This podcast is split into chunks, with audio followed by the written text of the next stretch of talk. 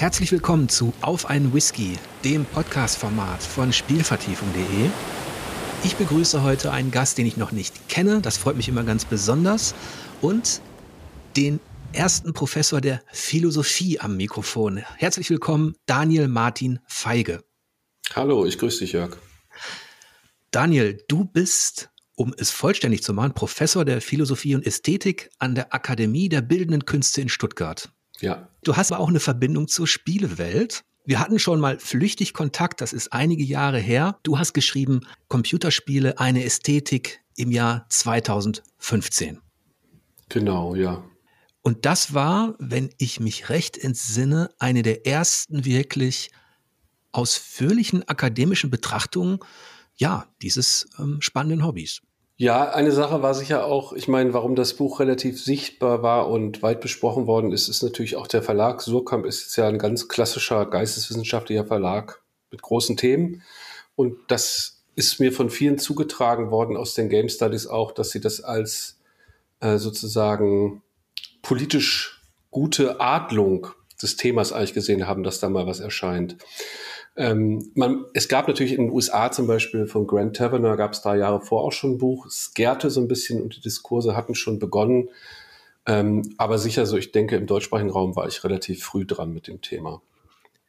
Mich hat alleine schon neugierig gemacht oder auch gefreut das Wort Ästhetik. Weil in meiner Zunft, also auf Seiten der Spielekritiker, der, der Spielepresse, war das nicht unbedingt ein Begriff, den man im Kontext einer Analyse häufig benutzt hat. Das hat sich so ein bisschen mhm. geändert. Ähm, ich glaube, auch die Betrachtung der Spiele ist wesentlich breiter, vielfältiger geworden. Und ich konnte dieses Buch zwar nicht besprechen in meiner damaligen Rolle als Chefredakteur bei dem Online-Magazin, aber das können wir heute ein bisschen nachholen. du hast ja schon ein Stichwort gegeben mit den Game Studies wir gehen jetzt zwar nicht das komplette Buch durch, das ist ja auch eine Facharbeit, das muss man dazu sagen. Ja, ne? ja. das ist ein Fachbuch, denke ich auch. Ja, das, das habe ich bei der Lektüre auch gemerkt. Das ist eben nichts, was man mal so schnell nebenbei wegschmökert. Ähm, nichtsdestotrotz ist es unheimlich spannend. Und du hast einen Begriff schon erwähnt, und zwar die Game Studies. Hat dich das damals eigentlich ähm, besonders interessiert oder war es einfach als Fundament für diese Betrachtung der Ästhetik wichtig? Also das Buch ist ja dezidiert auch gerade kein Beitrag zu den Game Studies, wie sie üblicherweise betrieben werden, sondern ist halt mit dem Anspruch einer philosophischen Analyse. Und da in der Philosophie gibt es natürlich auch viel Streit um Methoden und Schulen, aber ich würde denken, die Game Studies sind meiner Wahrnehmung nach extrem pluralistisch. Da wird einfach aus extrem vielen Perspektiven werden da Sachen analysiert und mein Versuch war tatsächlich irgendwie sowas wie eine begriffliche Arbeit zu leisten. Und ich glaube ja, dass dieser Streit, das haben ja auch ein paar Autoren gezeigt, von Ludologen und Narratologen, also die Fraktion, die sagt, Spiele sind erstmal Spiele und die Fraktion, die sagt, Spiele sind Erzählungen, dass es den natürlich in dieser Schärfe vielleicht gar nicht gegeben hat in der Zunft, aber meine Idee war, das, den aufzugreifen, fand ich damals interessant, weil er, glaube ich, eine Form falschen Denkens deutlich macht weil er sozusagen nahelegt, man könnte anhand einer Eigenschaft das Medium Computerspiel definieren. Sei es irgendwie sowas wie Regeln im Spiel oder halt die Form seines Erzählens. Und da war mein Bild immer, dass ich dagegen setzen wollte, ein, ich nenne das mal pluralistisches Bild. Es gibt nicht eine Grammatik, die Computerspiele auszeichnet, sondern Computerspiel ist ein ziemlich heterogenes Medium äh, meiner Einschätzung nach. Aber das wisst ihr Journalisten ja sowieso. Das muss man dann vielleicht einigen Philosophen und Philosophen eher sagen. ich fand das deshalb sehr sympathisch, also diese Betrachtung dieser, dieser Kontroverse, weil sie eben diese Lager letztlich gar nicht mehr berücksichtigte. Also bei dieser Suche nach der Antwort, was ist eigentlich ein Computerspiel? Wie definiert man das und, und so weiter? Mhm. Und ich hatte auch immer das Gefühl, ich bin ja jetzt auch kein Computerspielwissenschaftler. Ich gehöre keiner dieser Schulen an, sondern ich habe einfach über, als Journalist über Spiele gesprochen. Und was mich an dieser Kontroverse immer so ein bisschen gestört hat, war eben genau diese Lagerbildung, dieses Denken in zwei Schubladen, ähm, wobei diese Vielfalt des Spiels, also wenn man äh, von einem äh, Rundenstrategiespiel ausgeht, das fast wie ein Brettspiel anmutet, mhm. bis hin zu einem The Last of Us, dann das meinetwegen eine filmreife Inszenierung hat, da sind so mhm. viele Facetten drin, und das, wenn ich das richtig verstanden habe, in deinem in deiner Analyse, ist eben auch das, was du letztlich, ähm, was deine Position ist. Also, dass das Spiel so vielfältig ist und so in Bewegung ist, dass es sich einer ganz klaren Definition entzieht. Ja, ich habe eine wirklich, ähm, eigentlich da eine relativ verrückte und ich glaube auch nicht so einfach zu verstehende Antwort, die so ein bisschen aus dem Geiste von Überlegungen Hegels kommt, die nämlich eigentlich lautet, jetzt, das habe ich im Buch nicht so geschrieben, aber wenn ich es im Rückblick nochmal versuche auf den Begriff zu bringen, würde ich sagen, die Computerspiele ist eigentlich die unabgeschlossene Geschichte der Spiele, die tatsächlich programmiert und veröffentlicht worden sind.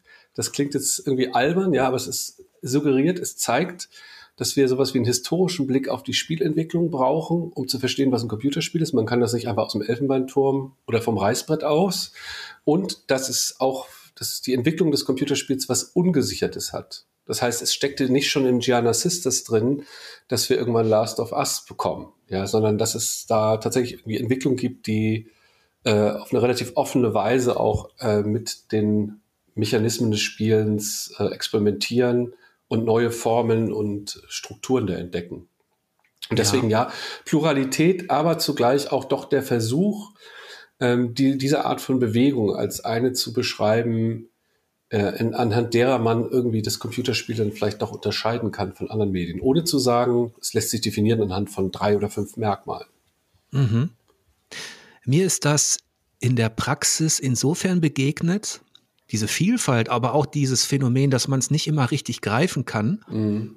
Und genauso wie dieses, dass das Design im Fluss ist, immer dann, wenn, wenn neue Genre dazu kamen, als zum Beispiel Dear Esther äh, veröffentlicht mhm. worden ist, dass aus einer Shooter-Tradition rein technisch kam, aber letztlich rein erzählerisch an diese, an diese Engine herangegangen ist. Da gab es innerhalb der, ja, der ich sag mal, des Presse-Establishments oder der Zocker eben auch diese sofort eine Kontroverse, das ist kein Spiel, weil. Oder ähm, Leute, das ist super, weil es wie, weil es doch wie eine Geschichte ist. Und da haben die Designer eben gebrochen mit den rein technischen, mit dem Handwerkszeug, mit der Regie quasi. Und eine Shooter-Engine benutzt, um eine Story zu erzählen, in der die Interaktion fast auf Null gesunken ist. Mhm. Und ich fand's aus der Perspektive dieser beiden Schulen, also der Narratologen erzählerisch oder der Ludologen, also spielmechanisch auf der anderen Seite, wäre wär das Lager klar gewesen. Aber es entzieht sich dem auch wiederum. Und was man ja. jetzt beobachtet, ist eben, dass das nur dieses Dear Esther, ähm, das dann den Begriff ähm, Walking Simulator auch ähm, etabliert ja, ja. hat, dass daraus wiederum Interaktion gewachsen sind. Also das ist tatsächlich spannend, da gebe ich dir recht, dass sich die Spiele viel dynamischer entwickeln als Film und Literatur. Also da bin ich, ich glaube nicht, dass Film und Literatur weniger dynamisch sind, sondern ich glaube eigentlich für, wenn man mal das Computerspiel, auch wenn viele Spiele nicht, nichts mit Kunst zu tun haben, scheint mir klar zu sein, aber einige vielleicht doch, ähm, glaube ich tatsächlich, dass eigentlich alle Künste und Medien in bestimmter Weise eine Offenheit haben aber sie grenzen sich auch immer wieder voneinander ab. Ich glaube zum Beispiel, ein Interactive Movie ist nicht einfach ein Film plus X, sondern das kommt halt aus einer Tradition. Da wird irgendwas in der Tradition des Computerspiels gemacht, in dem da filmische Verfahren eingeschrieben werden. Das heißt, was ich eigentlich versuche, also wenn ich es heute nochmal neu schreiben würde, nach sieben Jahren, würde ich wahrscheinlich eher sowas wie Traditionen bestimmter Medien, des Mediengebrauchs irgendwie da versuchen beschreiben zu wollen, die sich aneinander abarbeiten in Austauschprozessen, sind, aber trotzdem sich immer wieder neu voneinander unterscheiden. Mhm. Und die Art und Weise, wie du das Spiel eben beschrieben hast, ich kenne das leider nicht so wirklich gut. Ich habe aber zum Beispiel Firewatch habe ich relativ intensiv gespielt. Das ist ja auch ein viel diskutierter Titel gewesen.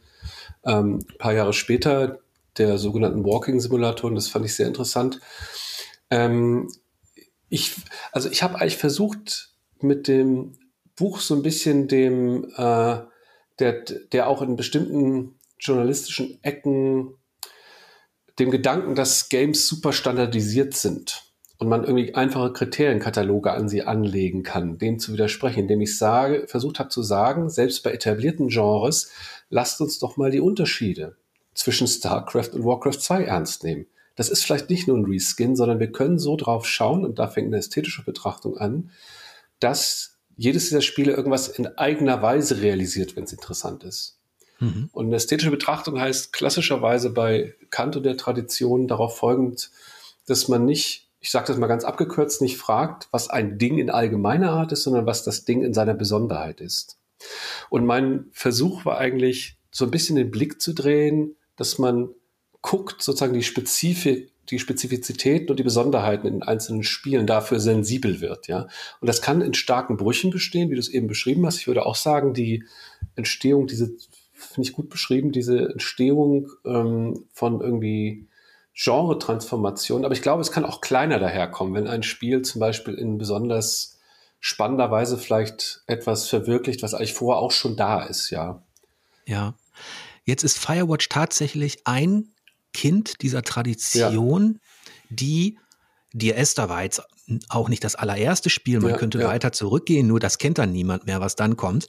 Weil, wenn man bedenkt, dass in den 80ern im Grunde auch, das war eine Experimentierphase, in der es unheimlich viele verschiedene Genres schon gab, die nur nicht als solche ja. benannt worden sind. Aber ich würde sagen, dass Dear Esther zwei Dinge geleistet hat. Es kam ja aus dem akademischen Bereich. Ähm, man, man wollte wenn man so möchte, mehr Anspruch in das Storytelling bringen und sich auch darauf fokussieren dürfen. Und diese in Anführungsstrichen, ähm, in Anführungsstrichen deshalb, weil es aus filmischer oder literarischer Perspektive lächerlich ist, diese Radikalität, also das Medium Spiel eben auch zu fokussieren auf eine Sache, ähm, auf eine rein erzählische Sache, die hat dann für tolle Konflikte gesorgt, die, ja. glaube ich, auch wichtig waren. Und ähm, ja, um das vielleicht äh, mit einem Zitat aus deinem Buch abzuschließen, also diese Diskussion über, über die, die, die Game Studies. Du hast Folgendes geschrieben, das habe ich mir angestrichen. Bislang hat sich erwiesen, dass weder eine narratologische noch eine ludologische Definition tatsächlich eine Definition des Computerspiels ist. Beide waren angetreten, das, was das Computerspiel ausmacht, zu definieren und sind gescheitert. ja, also soll ich das kommentieren noch mal kurz? Wenn du magst. In der, in der Schärfe. Ich meine, es ist, ich habe auch auf Konferenzen, ich habe ja schon länger, hatte ich vor, ich an dem Games-Thema immer mal so ein paar Testballons, mal einen Artikel hier oder mal einen Vortrag da gehabt. Und dann saß ich manchmal, das ist jetzt gar nicht böse gemeint, ich nenne auch keine Kollegen und Kolleginnen Namen, aber auf dem Germanistikkongress rum ähm, und dann hat mir jemand versucht, R-Type zu erklären als ein Spiel, das man wunderbar über die Handlung beschreiben kann. Also weil es halt auch irgendwie eine Rahmenhandlung mit dem Budo Empire und so hat.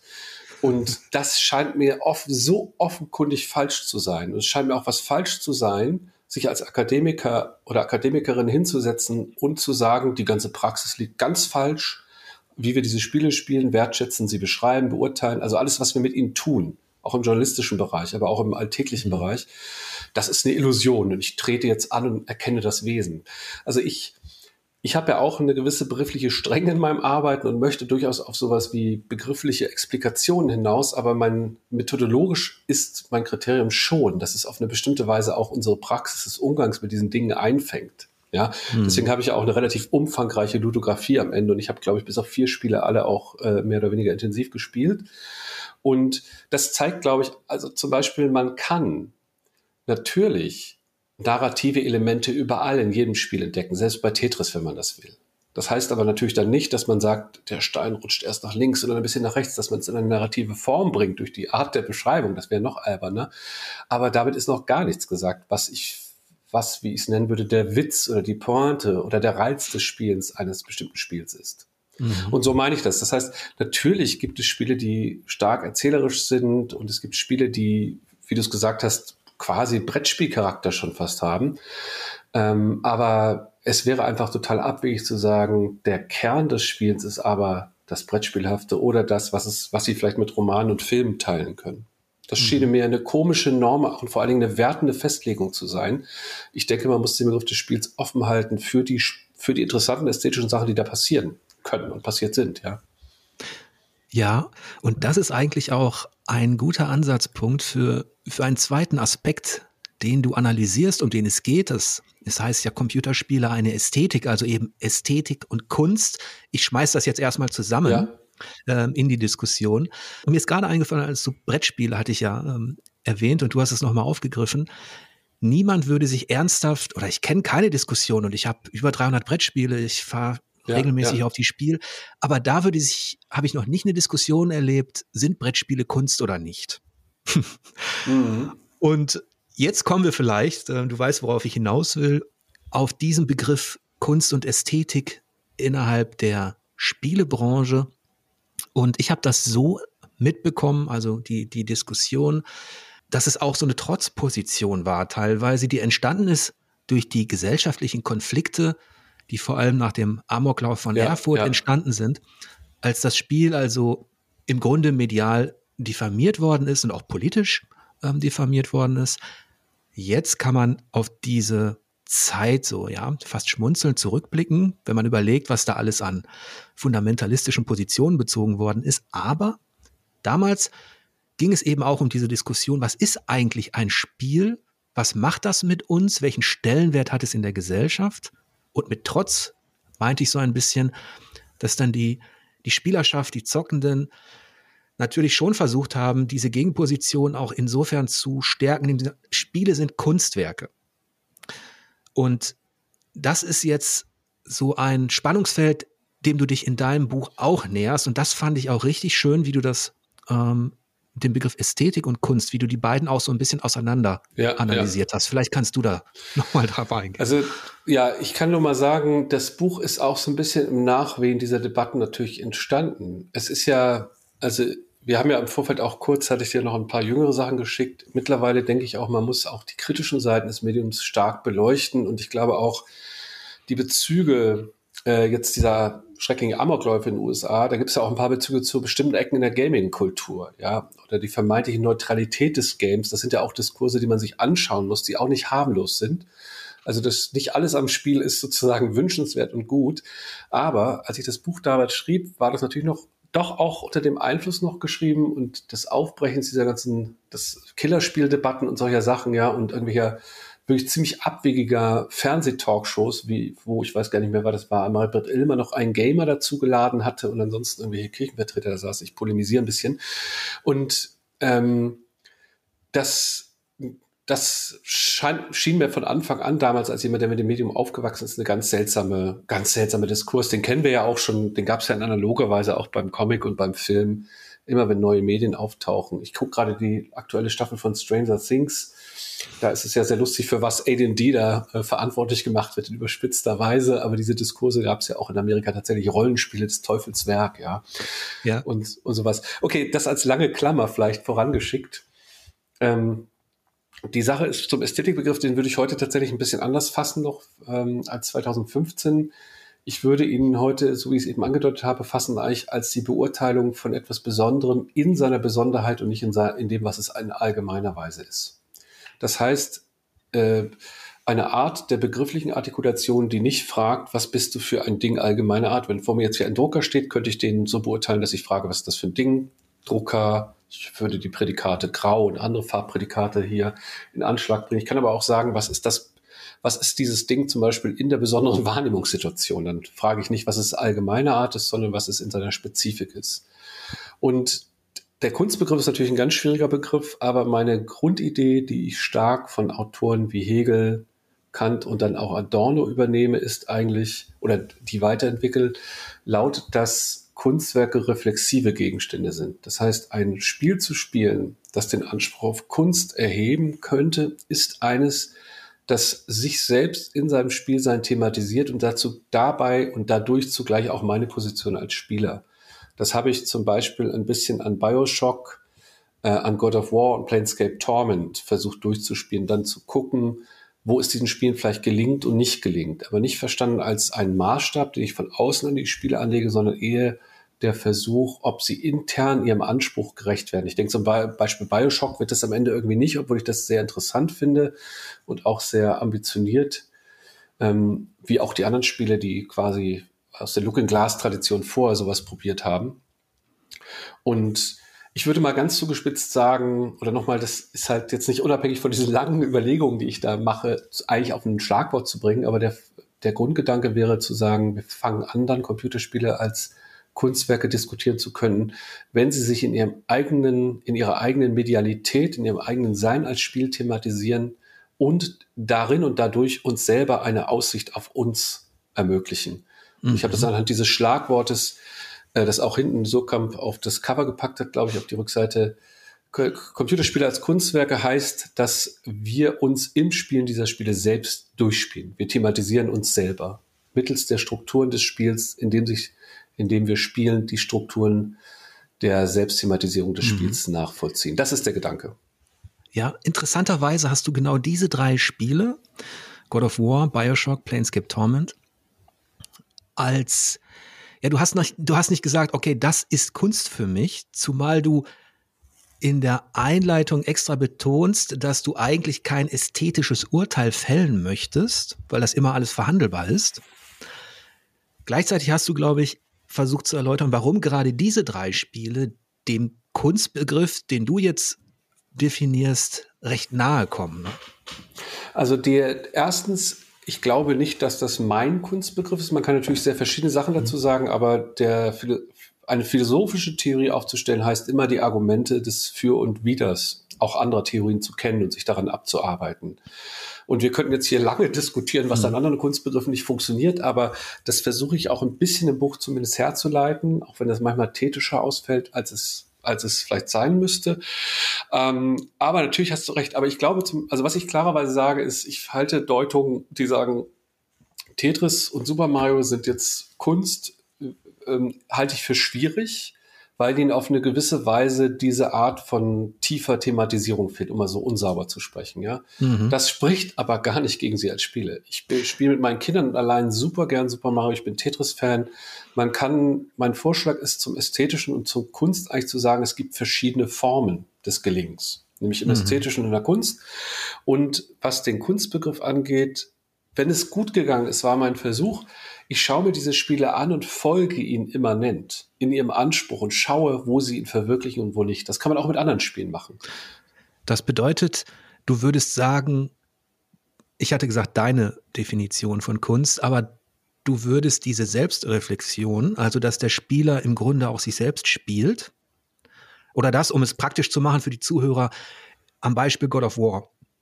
Das ist, eigentlich ist es ein brutales Hack and Slay. Ja. Man schnetzelt seine Gegner weg.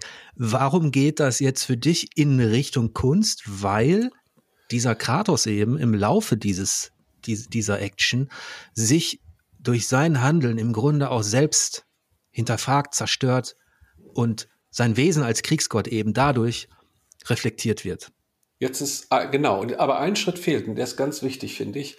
Wir wissen ja, weil das könnte man auch noch sagen von einem Drama, einem Film und so weiter meine These ist, dass das in Form eines Spiels, in Form des Spielens des Spiels geschieht.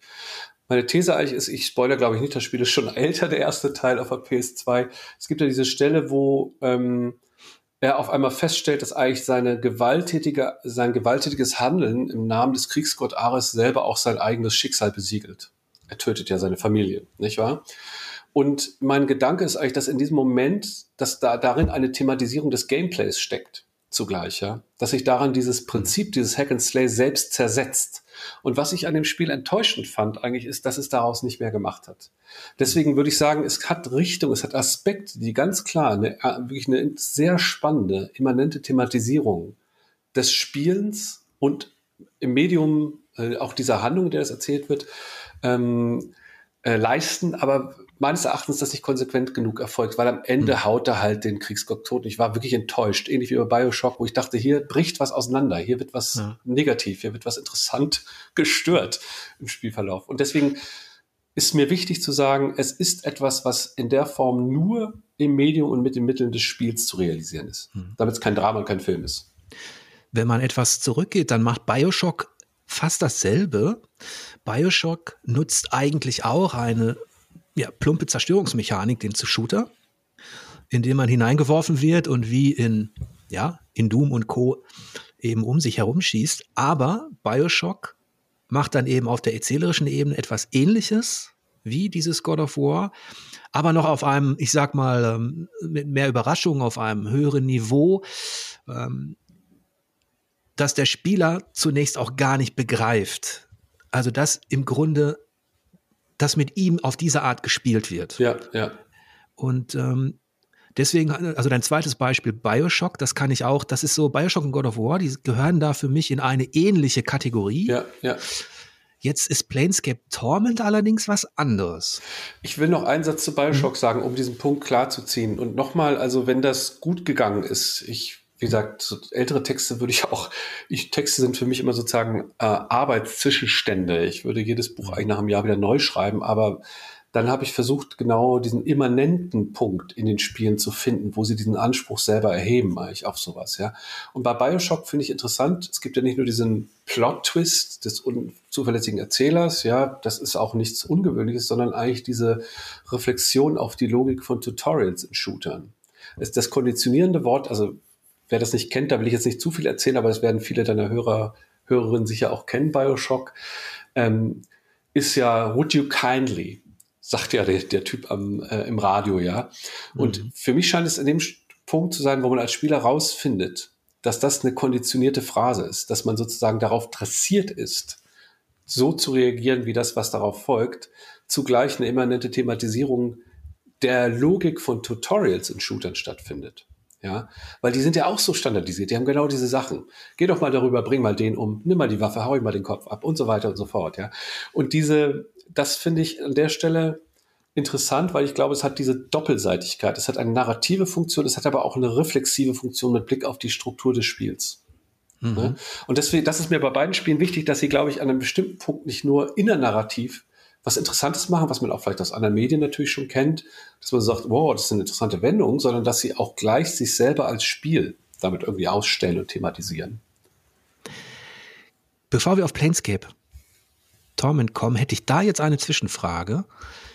Und zwar könnte ein Spiel ohne eine einen erzählerischen Hintergrund, weil beides, sowohl God of War als auch Bioshock, haben ja diesen erzählerischen Hintergrund, der dieses Reflexive auch dann letztlich deutlich macht für den Spieler. Könnte ein rein, ein reines Spiel ohne diesen erzählerischen Hintergrund dieses, diese Wirkung erzielen? Also ich, ich meine, man muss immer vorsichtig sein mit dem äh, Vergleich zu anderen Künsten. Aber ich habe ja auch in dem Buch eine medienästhetische These, die eigentlich, wie ich es eben schon angedeutet habe, so ein bisschen das, die einzelnen Künste, könnte man sagen, als sich in Austauschprozessen befindlich versteht. Der Film ist auch heute informiert von Gaming-Logiken. Der Roman ist anders, seitdem es irgendwie Fotografie gibt, als er vor war. Und ich glaube, es gibt ja in sehr vielen Künsten, denk an sowas wie das Schwarze Quadrat, denk an Yves Kleins Blau. Es gibt aber sehr, sehr viele Werke vieler Künste, die haben keine narrativen Eigenschaften. Da kann man natürlich irgendwie dann was dazu sagen und erzählen, aber die leben eigentlich von Formgebung und von einer bloßen Konstellation von Form. Und ich komme jetzt selber auch in der Praxis aus der Musik ursprünglich und in der Musik ist es auch so, dass man sehr wenig mit narrativen Beschreibungen, wenn man zumindest an äh, europäische Kunstmusik oder auch Jazz denkt, kann man da nicht so viel anfangen in vielen Fällen.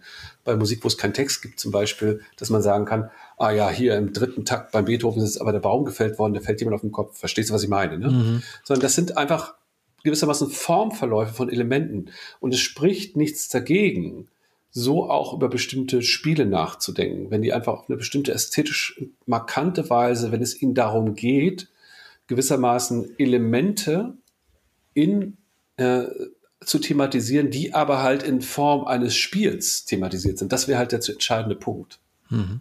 Für mich persönlich ist das auch, hat sich das auch gewandelt, dieser Blick. Ich hatte in dieser Phase, als das auch so ein Informationskrieg war, zwischen, zwischen den Leuten, die das Spiel diffamiert haben und zwischen ja. uns, der Presse und so weiter. Da habe ich auch die Position vertreten, Spiele sind Kunst, genauso wie Literatur und Musik. Das ja. ist mittlerweile auch etwas, ähm, da bin ich ein bisschen differenzierter. Für mich ist, für mich sind Spiele in erster Linie eben auch, die können sehr ästhetisch sein. Ja. Die können innerhalb ihrer ästhetischen Wirkung ganz unterschiedlich stark sein scheue mich davor, von Kunst zu sprechen, obwohl künstlerische Energie natürlich hineinfließt. Ja, ähm, ja. Alles, all das ist ja produziert, aber letztlich müsste man sagen, ich glaube, da hatte ich auch mit dem Wolfgang Walk drüber gesprochen. Da habe ich gesagt, 95 Prozent der Spiele sind für mich Kitsch. Ja, also ich bin, ich habe ein polemisches Verhältnis mittlerweile stärker als noch vor halt sieben Jahren, wo ich, also das ist eigentlich meine, was du eben gesagt hast, würde ich auch durchaus für mein Buch sagen. Ja, es reagiert gewissermaßen auf diese polemischen Abrechnungen mit dem Spiel und es verteidigt tendenziell das Computerspiel als Medium und zeigt, versucht zu zeigen, dass es ein seriöses Medium ist, das kunstfähig ist. Was ich am Ende, glaube ich, nicht zeige, ist, dass es tatsächlich super viele Kunstwerke gibt, wenn es überhaupt welche gibt. Aber es spricht nichts dagegen, dass es als Medium natürlich kunstfähig ist. Und heute würde ich, ich würde dir zustimmen, ganz viele Spiele sind als Spiele uninteressant, häufig kitschig. Und ich habe jetzt ein Beispiel, da werden sich vielleicht einige Hörer, Hörerinnen aufregen. Ich weiß nicht, ob du dich darüber aufregst. Ich glaube, in dem Buch hatte ich das nicht, aber in einem anderen Aufsatz, ich habe mich zum Beispiel ziemlich über Braid geärgert, was total gefeiert worden ist. Mhm. Ich halte das für ein cleveres Puzzlespiel. Und diese, äh, das Behängen, ich sag's mal so, des Spiels mit einer bisschen Streichermusik und pastellfarbigen Grafiken, das tut dem Spiel nicht gut. Und da würde ich fast dem äh, Filmkritiker Roger Abbott, den ich ansonsten auch da polemisch finde, recht geben zu sagen, dass die, das Spiel narrativ auf dem Niveau eines Wordy Fortune Cookies sei. Das ist natürlich eine harte Polemik. Aber das ist für mich ein Beispiel, wo ein Spiel mit einem, mit einer Verkunstung daherkommt. Ohne zu sagen, ich glaube, dem Spiel hätte es wenn das Spiel nicht so intensiv auf diesen seriösen Anspruch hin diskutiert worden wäre, hätte wäre es ein besseres Spiel für mich gewesen. Ja, ich habe mir hat es vorher schon das vernebelt ein bisschen dieser hohe, dieser hohe, diese hohe Einstiegshürde. Ja, ich weiß, was du meinst. Ich würde auch sagen, dass Braid zwar innerhalb der des Spieldesigns, es, es, es war einer der Pioniere der innerhalb dieser Independent-Welle, die danach ja. eigentlich erst richtig losbrach, da hatte sehr viel geleistet.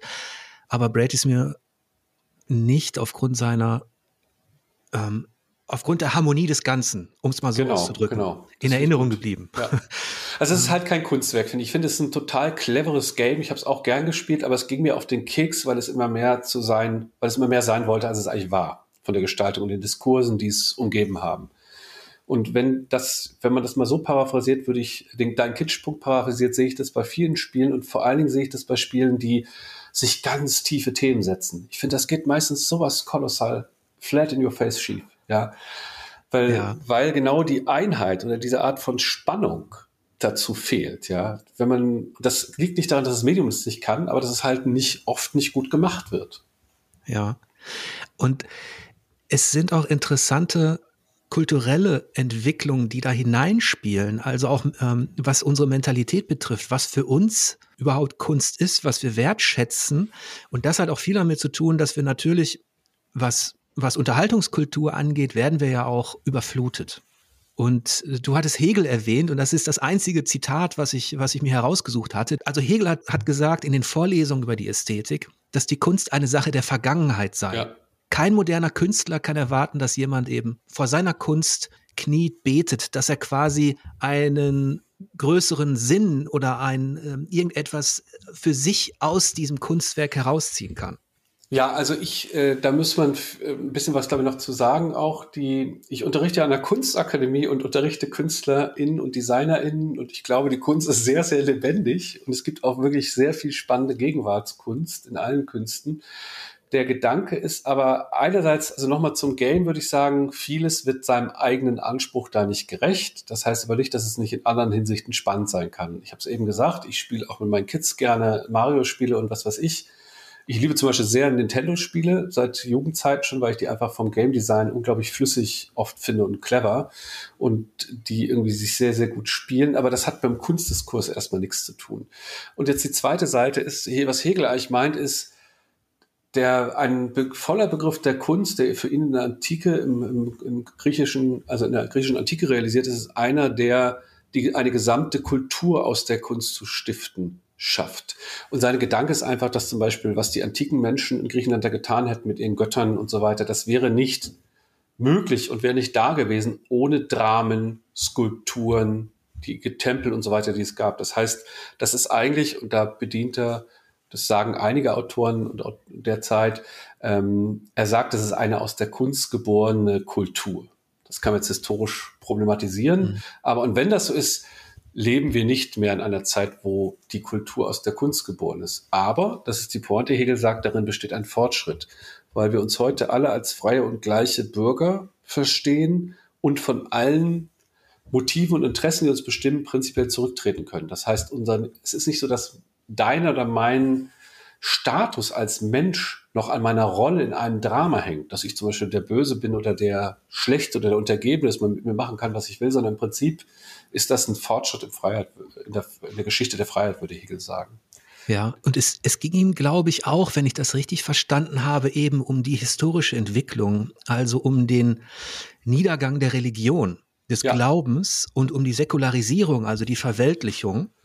Das heißt, das, was auf, aus unserer Perspektive die Freiheit ist, dass jeder Einzelne letztlich entscheiden kann, auch über Kunst. Das würde ich gar nicht sagen. Also da wäre ich sehr vorsichtig. Äh, ich glaube auch nicht, dass jeder Einzelne das kann. Also da. Ähm, Oder sagen wir so, ja. dass er, dass er vielleicht denkt, er könne es. Ich würde noch was weitergehendes gleich sagen, aber ich verstehe die Richtung natürlich, die du ansprichst. Also, ähm, oder ja. vielleicht, um, um es noch einmal zu versuchen, die Religion oder ein Pantheon, ein Glaube, konnte natürlich bestimmte Dinge, ähm, konnte bestimmten Dingen einen inneren Wert verleihen. Das heißt, mhm. wenn man in einen Tempel gegangen ist und sich eine Statue eines Gottes angeschaut hatte, dann entschied nicht das persönliche ästhetische Urteil darüber, ob das Kunst ist oder nicht, sondern die Tatsache, dass diese Statue in diesem Tempel innerhalb dieses Glaubens ausgestellt war, legitimierte es als Kunst. Ja, das finde ich gut. Also das finde ich gut. Also der, der Gedanke ist einfach, man könnte mal sagen, mh, hm, zu, ich sag mal einen Satz zur Religion und dann zur, zum ästhetischen Urteil. Also die für Hegel ist die Religion, aber wir wollen ja keinen Hegel-Podcast machen. Hegel ist ein sehr schwieriger, aber auch sehr spannender Autor, zu dem ich schon sehr lange arbeite. Ähm, die Religion ist nicht, die ist nicht einfach nur, also man muss sich trennen bei der Religion von dem verdammten Bild des dunklen Mittelalters. Das stimmt alles nicht. Das ist eine Siegergeschichte, die sozusagen unter Bedingungen der Aufklärung erzählt ist. So einfach ist es nicht. Aber natürlich würde Hegel sowas sagen wie, in der Religion sind Sachen, die wir eigentlich miteinander machen, in einer Praxis, indem wir uns als Gleiche behandeln, einander unterordnen, uns Leid antun. Das wird in der Richtung, wie du es eben gesagt hast, eigentlich sozusagen außerhalb dieser sozialen Zusammenhänge begründet, indem man sagt, das ist die Ordnung der Welt oder das ist ein göttlicher Wille. Ich sage es jetzt mal sehr vereinfacht, ja. Und wir erkennen aber nach Hegels Meinung, dass das, was vermeintlich durch eine Ordnung sichergestellt ist, in der Moderne, in der Auf durch die Auferklärung und die Französische Revolution vor allen Dingen erkennen wir eigentlich, dass das Sachen sind, die wir miteinander tun, wo es keine letzt, also wo es sozusagen nicht eine außerweltliche Rechtfertigung für gibt, ja, sondern wir sind in gewisser Weise verantwortlich für das, was wir tun. Deswegen hat er eine, wie auch zur Kunst, eine interessante, ähm, differenzierte Geschichte eigentlich zur Religion zu erzählen. Jetzt zum ästhetischen Urteil. Du hast völlig recht, wenn du das so kontrastierst mit der, mit sozusagen der sakrosankten Götterstatue, ja, wo du dich beugen musst, wo du bitte auch dem Ritual entsprechend dich kleidest und was weiß ich, dann, das gibt es heute in dieser Weise nicht mehr. Aber was ich interessant finde eigentlich am ästhetischen Urteilen mit Blick auf Kunst ist, dass wir uns natürlich darüber streiten können. Es geht nicht einfach nur um Meinung, sondern wir könnten jetzt zum Beispiel, wenn wir über Planescape Torment oder Bioshock diskutieren, ob das jetzt ein, sagen wir mal, ein bisschen runtergepitchter, ein ästhetisch spannendes Spiel ist.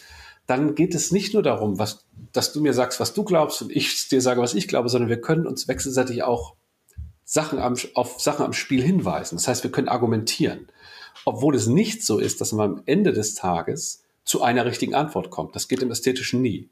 Ja. Deswegen glaube ich tatsächlich, also ich habe da relativ viel zu veröffentlicht, auch dass es eine eigene Art von Objektivität im Ästhetischen gibt, die aber falsch verstanden ist, wenn man sie mit alle stimmen überein oder es ist eine Tatsache in der Welt, auf die wir verweisen können, versteht. Und jetzt kommen wir zu einem ganz spannenden Thema, das ich damit auch einleiten wollte. Objektivität, Subjektivität, Werturteile. Dieses Beispiel mit der Religion, da hatte das Individuum überhaupt keine, keine Relevanz in der Beurteilung dieses inneren Wertes der Kunst oder des Wertes eines ähm, einer Statue oder äh, und das hat die Religion erledigt. Das war in dem Moment offiziell hatte das diesen überhöhten ästhetischen Wert. Das ist jetzt natürlich nicht mehr so einfach. Gleichzeitig gibt es da ja zwei Entwicklungen. Du hast vorhin erwähnt, ähm, dass wir alle, oder sagen wir so, mit dem Geschmack, mit meinem persönlichen individuellen Geschmack kann ich sehr schnell urteilen. Und das macht jeder aus seiner Perspektive. Du hast ja zum Beispiel, äh, bist du auch ein Experte für Jazz, da hast du auch ein Buch drüber geschrieben. Mhm. Und wenn ich Jazz höre, würde ich sagen, das, das ist jetzt nicht meine Musik, die gefällt mir nicht. Und ich würde jetzt urteilen, also allein über den Geschmack, ist nicht mein Fall. Das bringt mich aber noch lange nicht in die Position, eine qualitative Einschätzung von verschiedenen, eben von, von Jazz zu geben. Mhm. Dafür muss ich Jazz kennen. Und das ist etwas, was, glaube ich, wichtig ist, dass nur die Leute, die sich eben sehr beschäftigen mit einer Thematik, auch in der Lage sind, ästhetische Urteile zu fällen, was wiederum bedeuten würde, wer kann sagen, dass etwas Kunst ist oder nicht? Es müsste ja dann letztlich eine, ja, wie soll man sagen, es, es, es müsste eine, eine gewisse spezielle Gruppe von Leuten sein, von Experten sein, die eben innerhalb dieser Kategorien das überhaupt einschätzen können. Also die Religion, wodurch wird sie ersetzt? Das ist so meine Frage. Ja, also ich würde auch zur Religion, ich würde, glaube ich, ein bisschen differenzierteres Bild am Ende des Tages zeichnen. Es ist auch, glaube ich, nicht so, dass der Einzelne einfach nur eine Puppet sozusagen einer religiösen Lehre ist, sondern wenn man sich mal anschaut, wie im Mittelalter zum Beispiel die mit den Kirchenvätern und so weiter, ähm, wie da äh, Diskurse sich entwickelt haben, gibt es da natürlich eine immanente Kritik, es gibt eine immanente Aufklärung. Man könnte mal sagen, der Protestantismus ist ja schon zum Beispiel ein großer Schub eines anderen Religionsverständnisses. Und das hat man in der Antike auch schon. Sokrates ist ja dafür, dafür bekannt, dass der auf dem Markt umherwandelte, mit den Leuten sprach und sie in ein Gespräch verwickelte und am Ende ihnen zeigte, dass er sich sicherer sein kann, dass er nichts weiß, als die Person in ihrem Wissen. Und das sind eigentlich Figuren einer historischen Aufklärung. Also ich will nur kurz als Rahmen sagen, die Religionsgeschichte ist, glaube ich, eine ziemlich komplizierte Angelegenheit. Mhm. Die muss man sich sehr genau anschauen. Da bin ich auch ja. kein Experte, aber so ein paar Stationen kenne ich ein bisschen. Und ähm, das ist nur mein Punkt, also dass man so ein bisschen von den Schema, schematischen Darstellungen da ähm, sich entfernt. Und Bloß ja. die Religion ist ja als innerhalb der Kunst, als Betrachter von Kunst, ist die Religion quasi aus dem Spiel raus. Ja, also natürlich, du adressierst, es gibt bei unter anderem bei Walter Benjamin den Gedanken in seinem Aufsatz, das Kunstwerk im Zeitalter seiner technischen Reproduzierbarkeit. Das geht so ein bisschen in die Richtung dessen, was du auch eben angedeutet hast, dass man sagt, es gibt eine, vielleicht in der Kunstbeurteilung in bestimmten Bereichen eine sakrale Spur, könnte man sagen, ja. Es gibt da immer noch sowas, dass da ein besonderer Gegenstand ist mit einer besonderen Eingeweiht, äh, also einer Gemeinde gewissermaßen, die dann in der Lage ist, das zu beurteilen. David Hume hat zum Beispiel gesagt, eigentlich die, es gibt am Ende sowas wie eine Expertokratie. Ich würde aber sagen, das stimmt am Ende des Tages nicht ganz, mhm. weil es ist so, natürlich muss man sich, ich sag's mal so zugespitzt, man muss sich einen Gegenstand anschauen, anhören und so weiter, um ihn beurteilen zu können. Man kann nicht einfach äh, sagen, ich finde John Coltrane doof, ohne sich den nicht angehört zu haben. Auch wenn man ihn danach vielleicht doof findet oder uninteressant, ja. Ähm, aber, und dann ist eigentlich, ich glaube, die ist, das Interessante an der ästhetischen Beurteilung ist, dass wenn man sich darauf einlässt, man eigentlich versucht, an den Gegenständen was zu entdecken, an ihnen Strukturen zu hören oder zu sehen, oder irgendwie bestimmte Ansprüche in ihnen zu entdecken. Und da würde ich tatsächlich sagen, dass jemand, der das, diese Musik besser kennt, der macht das länger und ist weiter und hat vielleicht einen weiteren Horizont der Beurteilung. Er ist aber nicht in einer ganz anderen Lage als jemand, der die Musik nicht gut kennt. Mhm. Das heißt, ich würde so, zum Beispiel, wenn wir zusammen hier Musik hören, wärst du vielleicht, also irgendwann mal irgendwie so ein Miles Davis Quartett oder sowas hören, eine Platte. Wäre es sicher nicht total doof, wenn ich dir so ein paar Sachen mitgebe, pass mal auf, hör mal darauf und der macht das, weil und der kommt daher. Aber das begründet noch nicht mein Urteil. Also das Interessante ist doch am ästhetischen Urteil ist, egal wie viel ich weiß, ich kann alles wissen, was es zu wissen gibt. Und ich, das rechtfertigt mein Urteil noch nicht. Mhm. Denn irgendwie muss sich das Urteil am Gegenstand der Erfahrung bewähren.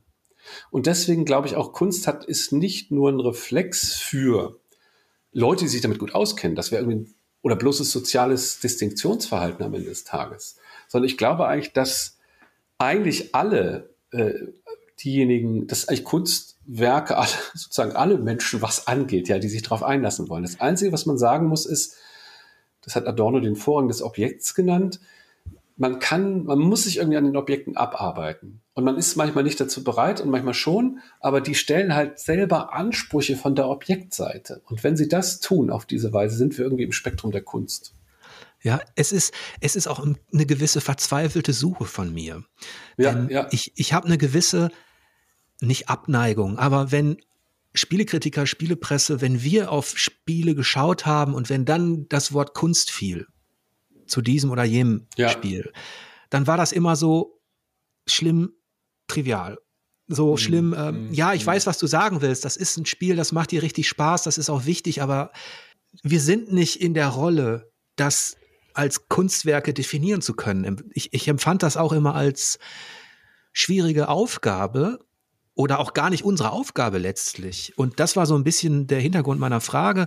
Die Religion hat es ja insofern einfach gemacht, in Anführungsstrichen, dass gewissen Dingen einfach per se ein innerer Wert zugeschrieben worden ist. Wenn man das Spiel jetzt betrachtet, ist es natürlich viel schwieriger auch, da eine, einen Wertmaßstab zu finden. Was soll man nehmen? Man könnte statistisch auf Metacritic schauen, man könnte Experten fragen, ähm, man könnte über Bioshock diskutieren. Da ist es vielleicht in der in der Literatur gibt es eben den Nobelpreis, in der, in der Malerei gibt es ja auch zwei, oder in, in, der, in der bildenden Kunst, es gibt ja auch zwei, zwei andere Maßstäbe, da bekommen Wer Werke ja auch einen finanziellen Wert zugesprochen. Also da sind auf Auktionen Dinge 30 Millionen ähm, Euro ja, ja. wert. Und das heißt doch, die sind es wert. Ist das quasi, sind diese 30 Millionen der Ersatz für den inneren Wert der Religion von Anno dazu mal? Ich, also ich, da ist was dran, weil man sagen könnte, der, also ich meine, da gibt es ganz viel zu, zu sagen zum Verhältnis von Kunstmarke und Kunstwert, aber es ist auf jeden Fall nichts, es ist eine Fetischisierung. Es ist auch was, was sich verselbstständigt und äh, ähm, es ist nicht so, dass immer der monetäre Wert eines Werks, Werks tatsächlich den, das ist das Wert des Werks als ästhetischem widerspiegelt. Das sind ja halt Sammlerobjekte, das sind Sache, Objekte des Kunstmarktes. Die kauft sich ja niemand, um die in sein Zimmer zu hängen, sondern um damit zu spekulieren am Ende des Tages. Da könnte man auch noch über NFTs und solche Sachen sprechen, die sich daraus entwickeln derzeit. Mhm. Ähm, aber das würde ich sagen, Religion braucht man gar nicht, es sei denn, man sagt sowas wie mit Marx Religion ist Opium fürs Volk, weil man braucht eigentlich eine ökonomische Analyse dieser Entwicklung am Ende des Tages. Aber ich finde übrigens den Kontext, den du gerade aufgemacht hast, hilfreich, weil ich finde auch, eigentlich finde ich, also ich sage ja auch nicht sowas wie, ich hoffe, ich habe mein eigenes Buch lang nicht gelesen, aber ich hoffe, ich sage nicht, das ist Kunst, das ist nicht Kunst, sondern ich versuche eigentlich eine Art von Interpretation dieser Gegenstände zu geben, eine recht dichte Beschreibung. Und ich habe jetzt zum Beispiel eine Anekdote, ähm, ich habe jetzt zum ersten Mal, ich weiß, es ist schrecklich, es ist zum ersten Mal, ist Dark Souls 1 fast bis zum Ende gespielt. Ja, und ich habe auch deine Kritik auf der Online-Webseite nochmal gelesen. Und da fiel mir aber auf, dass sie eigentlich doch ganz gut sowas leistet, was du gerade beschreibst. Die hebt nämlich wertschätzend hervor, was vielleicht das Besondere dieses Spiels ist. Verstehst du, was ich meine? Mhm. Und dann ist die Kunstfrage eine, die ist noch, geht noch mal ein bisschen weiter. Ich glaube aber nicht, dass sie eine Frage ist, die am Ende sagt, ist es schon Kunst oder nicht? Das ist irgendwie eine andere Frage, sondern ist das, also ich glaube zum Beispiel eine, sowas wie gute ähm, Beschreibung oder gute Besprechung von Sachen sind nicht einfach nur die Sachen sa sagen good, bad und in Skala geben, sondern die halt irgendwie es schaffen, so einen Punkt an diesen Gegenständen herauszuheben, der irgendwie interessant und bestechend ist, ja. Und das mhm. ging mir jetzt nochmal auch beim Wiederlesen deiner alten Dark Souls Rezension, so dass ich dachte, da hattest du was am Wickel, was in diese Richtung geht, ja. Ja, das, das, das freut mich natürlich. Das ist, ich habe letztlich bei dieser, bei diesem Versuch, das Spiel als Kunst oder nicht Kunst oder äh, zu, zu, zu beurteilen, da habe ich mich immer zurückgezogen auf folgende, ja, auf folgende Erklärung, dass, dass die Zeit letztlich darüber entscheidet, was Kunst ist oder nicht. Das ist natürlich auch ein bisschen diffus, aber wenn man auf die Geschichte schaut, also auf die Kunst- und Kulturgeschichte, dann hat sich das doch oft bewahrheitet, dass dass letztlich auch ähm, Gras über eine Sache wachsen muss, dass letztlich auch Zeit ins Land gehen muss, bevor eine Gesellschaft oder ähm, bevor Künstler als solche eben auch wahrgenommen werden. Und da gibt es ja eben äh, Van Gogh zum Beispiel, der nicht ausgestellt worden ist zu seinen Lebzei Lebzeiten in Amsterdam. Äh, seine Bilder äh, konnte man für zehn Gulden kaufen. Mhm. Und ja, heute, ja. Und, um wieder zurückzukommen auf diesen monetären Wert, vielleicht steckt ja doch eine gewisse Wahrheit drin in dem, in dem hohen Wert, der da ausgespielt wird im Kunstmarkt, den es dann eben auch bei Metacritic gibt, keine Ahnung. Ich verabscheue normalerweise solche rein statistischen oder monetären Ansatzpunkte, um über Kunst zu sprechen oder eben nicht. Aber man ist ja auch so hilflos, weil es gibt kein Gremium, keine Jury. Vielleicht braucht es das aber auch nicht. Nee, also ich meine, also die Frage, ganz ehrlich, die, ich glaube, wenn es eine Einsicht aus der philosophischen Kunsttheorie gibt, ist es so, dass es natürlich ohne Blicklenkung und ohne sich irgendwie auskennen nicht geht. Aber dass es heute in der Kunst nicht eine letzte Instanz gibt, die über die Qualität entscheidet, sondern das entsteht an den Momenten, wenn wir gemeinsam über ein Spiel hier in Ruhe nochmal lange sprechen und streiten. Wäre das dass wir irgendwie in so einem Kontext der Kunst verorten würden, dann wäre das genau ein Aushandlungsprozess in dieser Sache.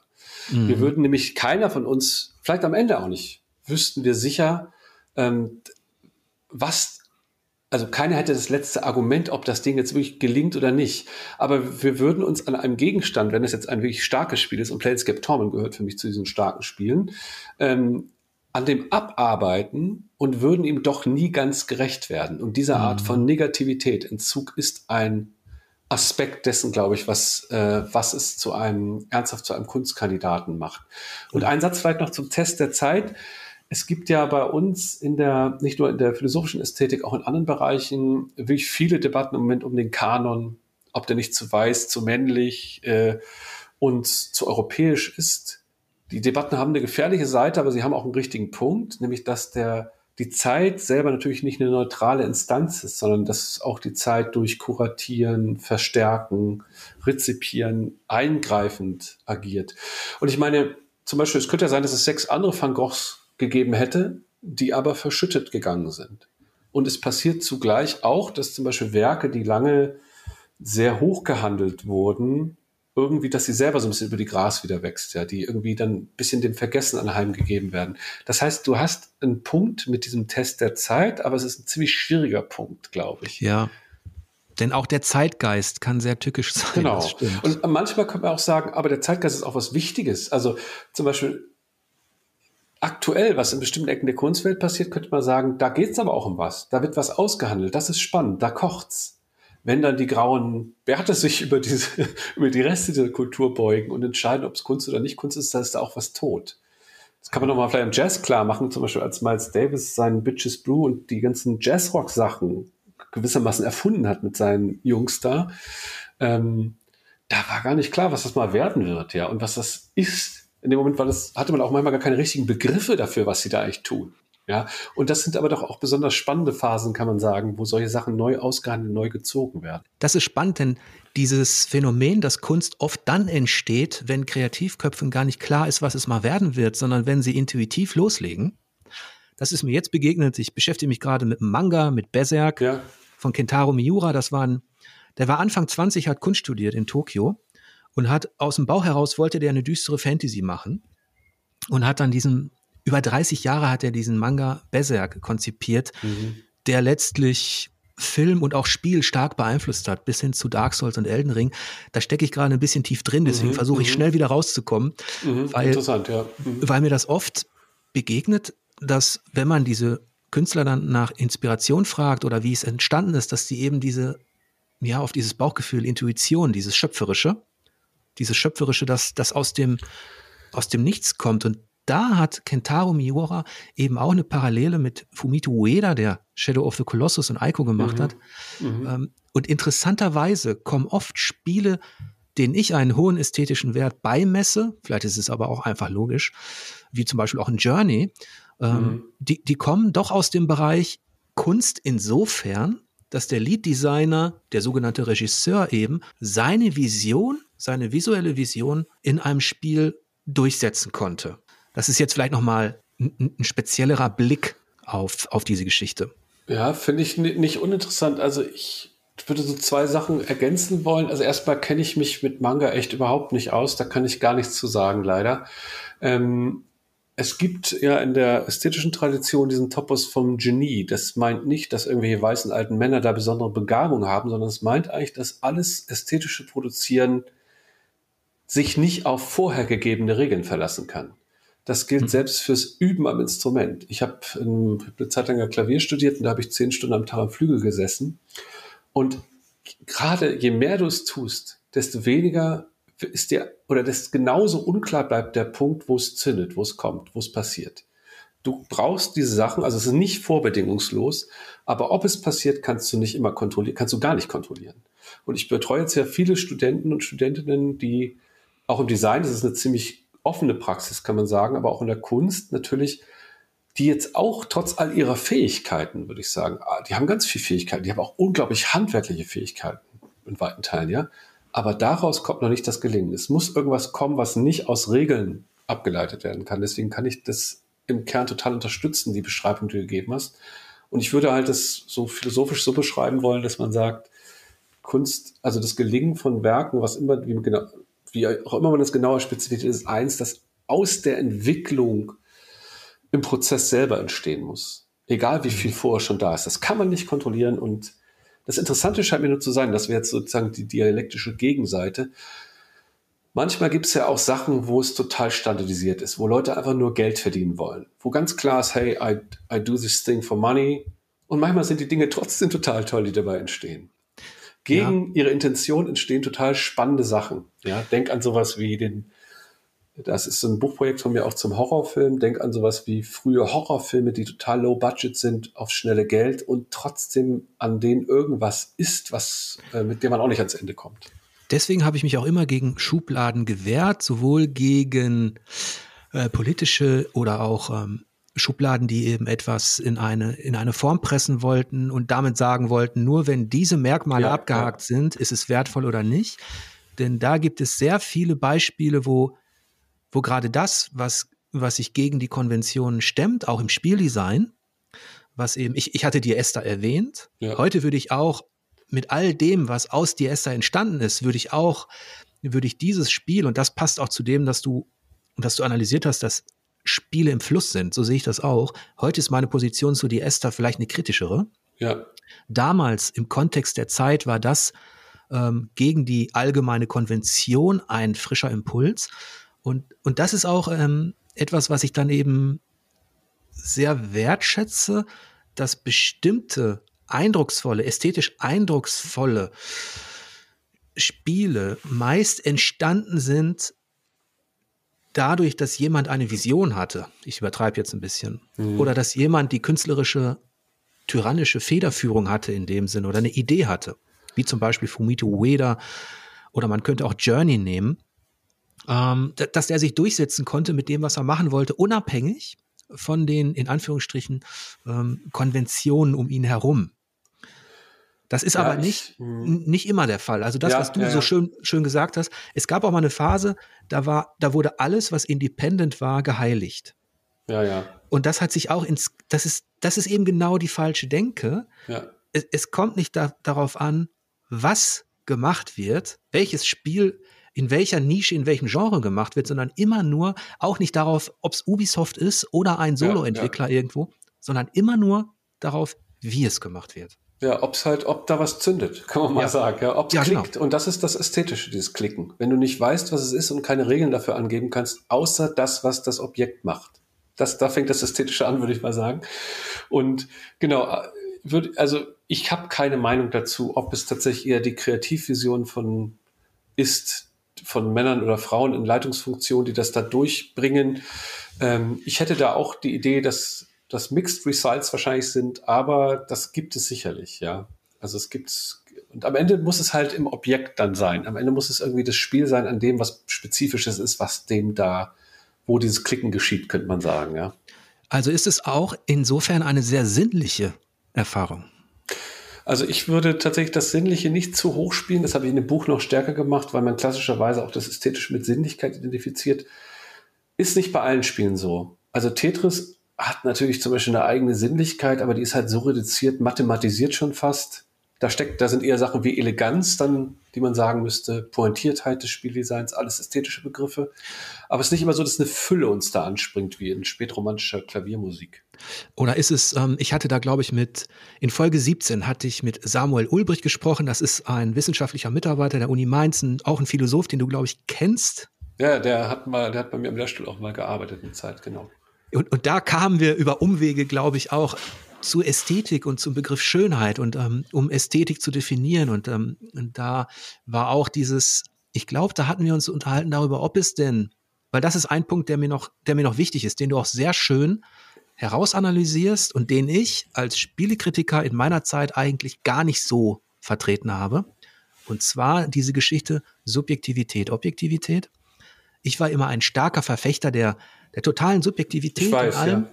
Ja. Ähm, ich habe das deshalb gemacht, weil es, als ich angefangen habe als ähm, Spielekritiker, tatsächlich immer diese objektive Schablone gab. Ja. Und da wurden Texte, Analysen ähm, unter, also mathematisch beurteilt mit, na, nach der Struktur und so weiter. Und diese sinnliche Erfahrung des Spielens, die war zweitrangig, wenn da irgendwo die Framerate runterging oder wenn irgendwelche Texturprobleme da waren, keine Ahnung. Also es war eine sehr schablonenhafte Darstellung, die man mit Objektivität gleichsetzte oder ich.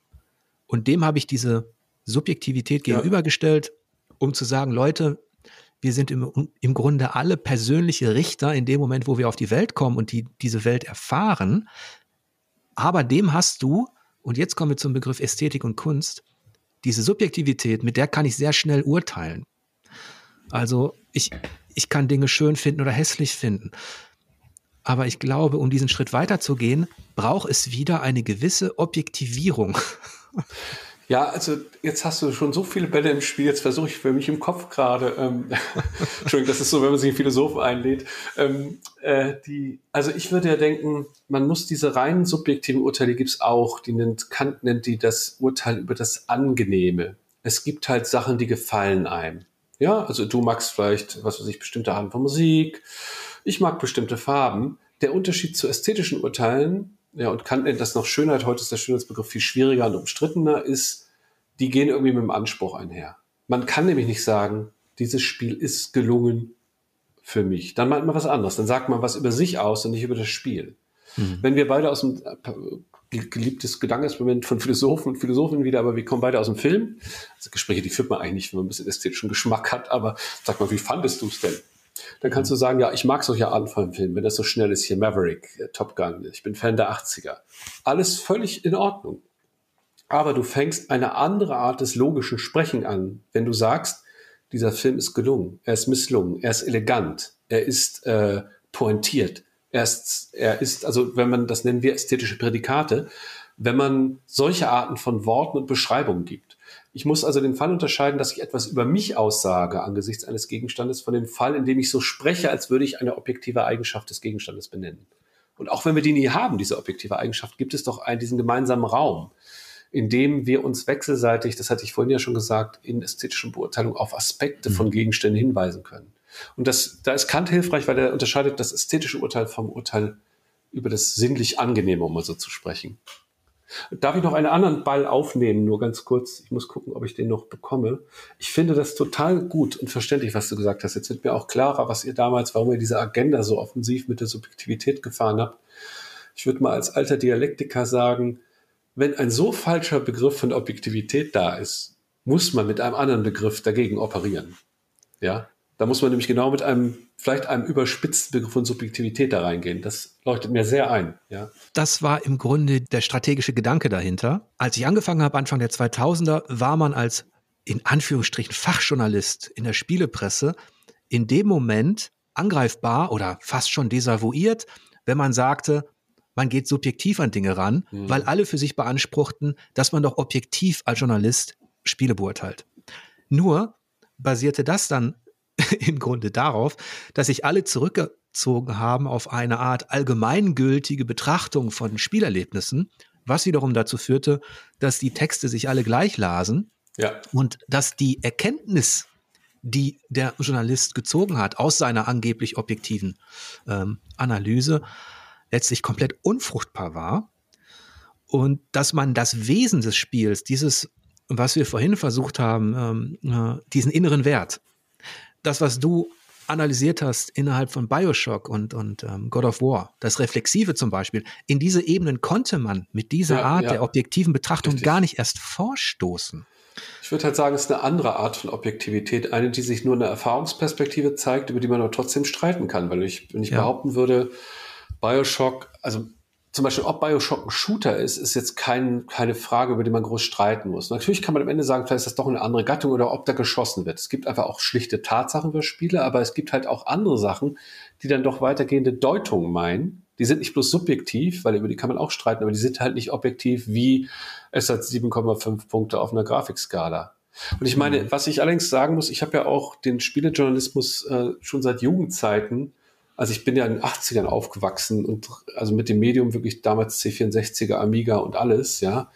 Und Nintendo und PC dann irgendwann äh, die frühen Magazine, ich denke natürlich jetzt an die Powerplay oder sowas, die waren natürlich schon auf ihre spannende Weise auch experimentell, fand ich immer. Die hatten zwar auch Wertungen drunter, aber die haben doch irgendwie, die haben doch irgendwie auch was Neues probiert. Ich finde, da ja. war der in einem noch nicht arrivierten journalistischen Umfeld ist denen da auch irgendwas gelungen, irgendwie eine Stimme für dieses Medium zu gewinnen, das auch die, die auch selber die angemessene Nerdigkeit äh, zu der Lebensform äh, damals hatte. Und das hat sich dann, finde ich, so in den 2000ern gab es halt echt diese Arten von Waschmaschinentests in sehr vielen Zeitschriften. Ja, hier ein Punkt mehr, da ein Punkt weniger. Das fand ich extrem frustrierend. Es gab eine kreative Blütephase auch des Printjournalismus. Ich war ja auch Abonnent und habe äh, Zeitschriften gerne gelesen ja. und man hat natürlich auch da gar nicht diesen Anspruch gehabt. Also über das, was was wir beide jetzt diskutieren, hätte ich in den 80er, 90ern gar nicht sprechen können. Da war ich noch nicht so weit. Ich wollte einfach nur zocken und Spaß haben. Und das ist ja auch die Essenz. Und was dann eben passiert ist, wogegen ich mich dann auch gesträubt habe, ist auch so eine gewisse Verdummung innerhalb der Spielepresse tatsächlich, die sich dann eben auf diese Objektivität zurückzog, so nach dem Motto, wir sind auch Stiftung Warentest. Ja, ja. Oder ja, aber die Leser, die Masse, alles wurde entschuldigt mit, aber die wollen es doch so. Und ich habe äh, eine, meine ehrliche, tiefgründige Perspektive vermisst. Die gab es dann natürlich auch. Letztlich ist das alles gewachsen, weil aus so einem unerfüllten Bedürfnis ist dann letztlich auch eine vielfältigere Presse entstanden, ja. vor allem in den äh, USA. Übrigens, was mein Schild war oder meine Verteidigung in den Momenten, wo dann gesagt worden ist, ja, Subjektivität ist nur deine Meinung, dann sagst du mir, was das Spiel mit dir macht, aber nicht, was es letztlich, was dahinter steckt. Da habe ich immer Folgendes gesagt, okay, aber wer bin ich denn? Wir bilden uns als Menschen ja immer ein, so besonders speziell und einzigartig zu sein. Dabei bin ich in meiner subjektiven Perspektive letztlich auch nur Teil eines Kollektivs, das diese Perspektive, diese Erfahrung mit dem Spiel macht. Das heißt, diese Art von subjektiver Analyse entspricht zumindest einer gewissen, auch einer gewissen Gruppe. Ähm, also einer gewissen, ähm, ja, ja eben einem Kollektiv. Also man ist ja nicht so speziell als Mensch, wie man sich das immer einbildet. Ja, ich meine, so ein bisschen natürlich hängt es auch an den Begriffen. Subjektivität meint bei uns meistens ich sag's mal sehr, auch nicht richtig, jetzt zugespitzt, aber innere Zustände und nur innere Zustände, über die man eigentlich nicht sprechen kann, wenn man sie zu Ende denkt. Weil was rein subjektiv ist, erstens existiert meines Erachtens nicht und zweitens wüsste man nicht, was es wäre, weil es keine Art von Unterscheidung und Konturen hätte. Das heißt, ich würde das, was du gerade sagst, wahrscheinlich paraphrasieren als eine Perspektive, die eigentlich intersubjektiv auf eine bestimmte Weise ist. Weil ja. du natürlich auch schon, also das verstehe ich total, was du sagst gerade, ja. Ich denke nur, also für mich fängt es eigentlich, das Ästhetische beginnt. Das ist jetzt auch wieder nicht zitierfähig, weil ich es auch nicht so im Aufsatz schreiben würde, sondern im Gespräch nur sagen. Ähm, da, wo wir uns anfangen, an Gegenständen abzuarbeiten, ja, wo wir unsere, mit unseren Beschreibungen und Erfahrungen an den Gegenständen dran sind und merken, wir kommen damit nicht an ein Ende. Das ist ja bei, auch bei guten Games so. Also ich glaube, wir können ja vielleicht auch nochmal abschließend ein paar Sätze zu Planescape sagen, wie du dazu Auf jeden stehst. Fall. Ähm, meine Sache ist zum Beispiel, das war für mich damals ein Spiel, das hat mir den Kopf wirklich richtig umgedreht. Dass das in dem, in dem Medium möglich war, hat mich unglaublich äh, umgehauen, weil ich das Spiel in jederlei Hinsicht total faszinierend fand, ja. Und nicht, weil es diese philosophisch tiefen Themen hatte. Das hing damit zusammen, aber das war nicht der Punkt, sondern weil es einfach so gut erzählt war und die Musik von Mark Morgan so punktgenau jedes Setting dieses Spiels irgendwie beleuchtet hat. Und ähm, da würde ich halt sagen, das war ist so ein Spiel, das mich auch bis heute noch begleitet. Also mit dem habe ich, glaube ich, eine Erfahrung gemacht, die qualitativ durchaus vergleichbar ist mit dem Lesen von guten Romanen und guten Filmen, dem Schauen von Filmen, die mir wichtig sind. Oder auch dem Betrachten einschlägiger Gemälde und so. Und da ist einfach nur der Punkt, wäre mein Punkt zu sagen, ja, das ist, sind unsere Perspektiven, aber die können wir in einem öffentlichen Raum miteinander aushandeln. Und da kann man sich auch manchmal wunderbar streiten, aber der Streit geht nicht um nichts, sondern man entwickelt seinen Blick auf die Gegenstände auch weiter, indem man sich wechselseitig Perspektiven auf sie zeigt. So würde ich das, glaube ich, beschreiben. Mhm. Zumindest kann man sagen, dass bei Planescape Torment, das sehe ich genauso wie du, dass es da zum Zeitpunkt seines Erscheinens gab es da auch unterschiedliche Positionen. Also für die einen war das ein langweiliges Gelaber, viel zu viel Text, wann ja. kommen die nächsten Kämpfe. Aber die Zeit hat doch gezeigt, zumindest innerhalb dieser Spielebranche, innerhalb der Rollenspielkultur, um es so auszudrücken, hat diesem Spiel Recht gegeben. Es ist jetzt einer der Meilensteine. Und ähm, also wenn dir das gut gefallen hat, kann ich dir vielleicht einen aktuellen Tipp geben. Citizen Sleeper Habe ich noch nicht gespielt, danke. Mhm. Steht in der Tradition, auf jeden Fall in der Tradition dieses Spiels. Es ist ein bisschen abstrakter in der reinen Mechanik, aber es ist auf der, was, was das Erzählerische betrifft, würde ich sagen, dass Citizen Sleeper einer der, ja, einer, einer der ähm, wertvollsten Nachfahren ist von Planescape. Hm. Ich meine, es gibt natürlich ein paar andere, jetzt habe ich hier meine altersbedingte Vergesslichkeit, wie heißt denn noch das Spiel mit dem Cop, äh, das überall gehypt wird worden ist, mit den beiden Cops, die diesen Mord aufklären. Ah. Oh Gott. Du weißt, was ich meine. Ja? Ich habe es genau vor Augen.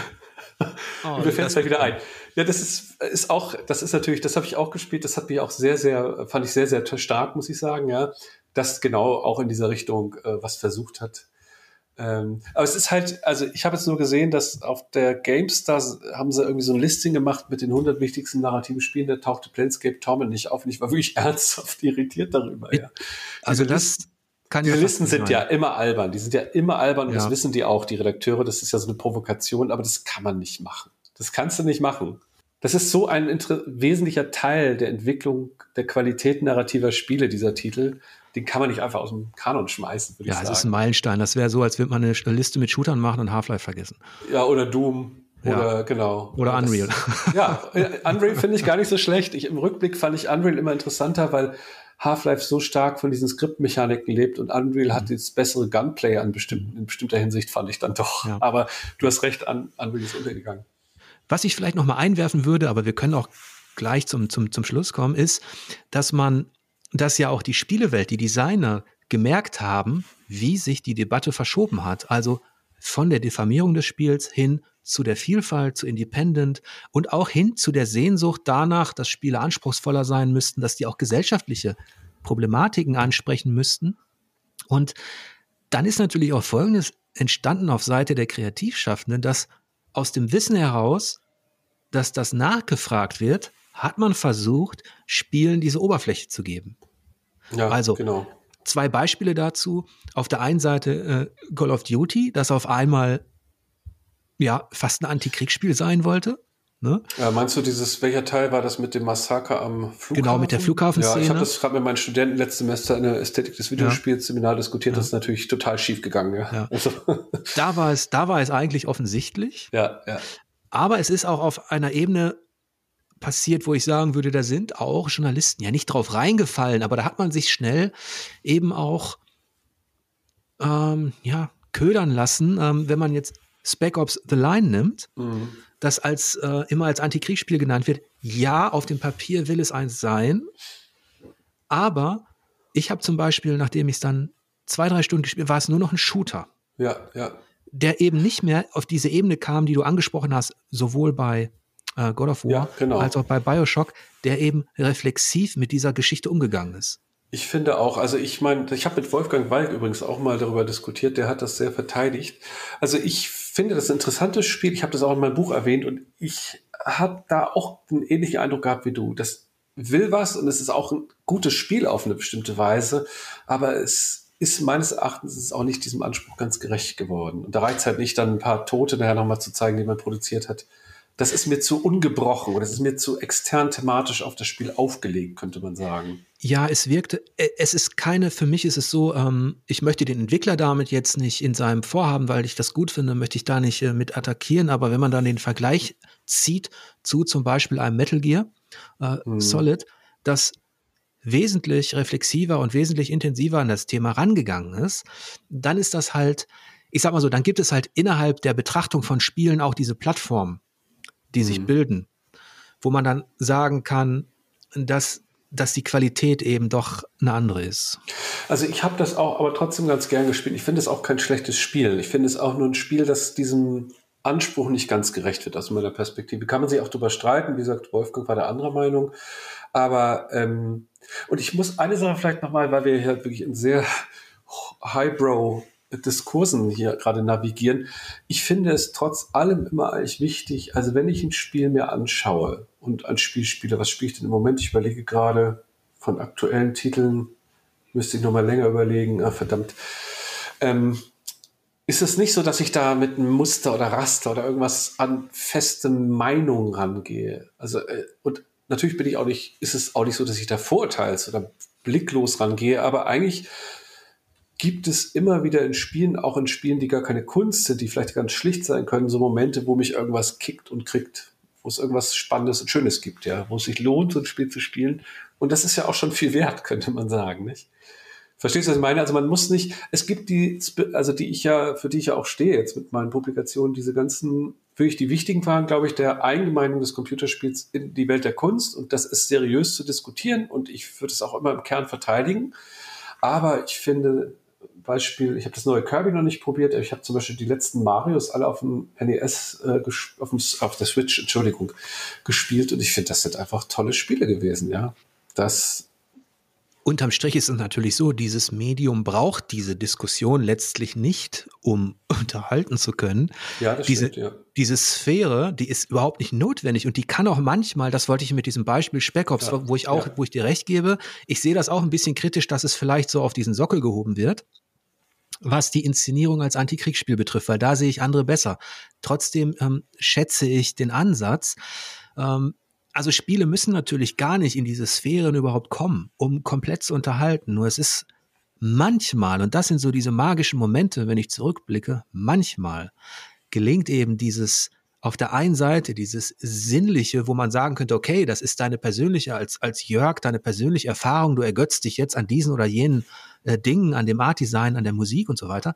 Aber on top kommt dann eben noch hinzu, dass dieses Spiel eben plötzlich, ja, was soll man sagen, äh, Tore öffnet oder ähm, äh, interessante Ebenen öffnet.